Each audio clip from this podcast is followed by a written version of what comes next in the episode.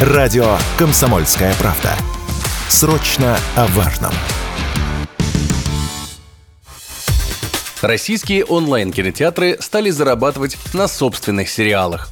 Выручка отечественных платформ по итогам первой половины этого года выросла более чем в полтора раза по сравнению с прошлым годом и составила почти 9 миллиардов рублей. По сравнению в 2022 году прибыль на этом рынке составляла лишь 5,5 миллиардов. Лидером в сфере лицензирования контента стал сервис Море ТВ.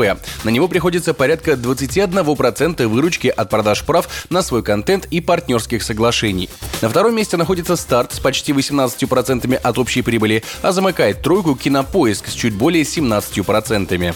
Однако такие показатели совсем не означают, что у зрителей вырос спрос на отечественный контент. Просто после ухода зарубежных фильмов и сериалов платформам нужно поддерживать разнообразие предлагаемого ассортимента. Об этом Радио КП рассказал главный редактор портала Zoom кинокритик Александр Голубчиков.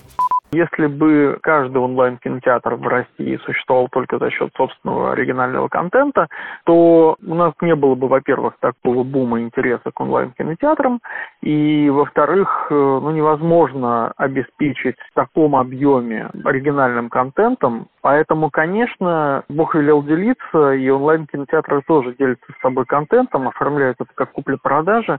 По простой причине каждая платформа должна иметь ассортимент. Есть необходимость необходимость в объеме контента, а учитывая то, что платформы потеряли зарубежный контент, который интерес вызывал у публики, у подписчиков, другого выхода, кроме как обмена контентом, у них просто не существует.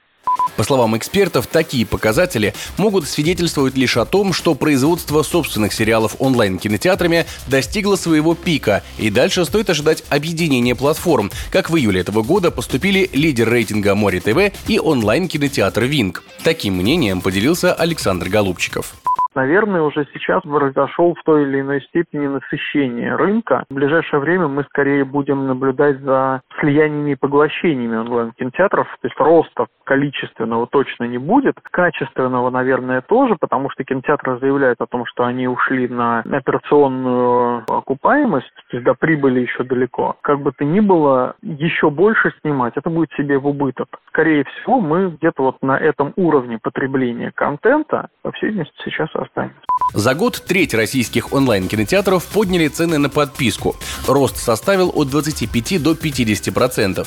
По мнению экспертов, в дальнейшем цены могут продолжить подниматься из-за того, что основным источником дохода сервисов является именно подписка. На нее по итогам первого полугодия пришлось почти 91% выручки отрасли или 32 миллиарда рублей. Егор Волгин, Радио КП.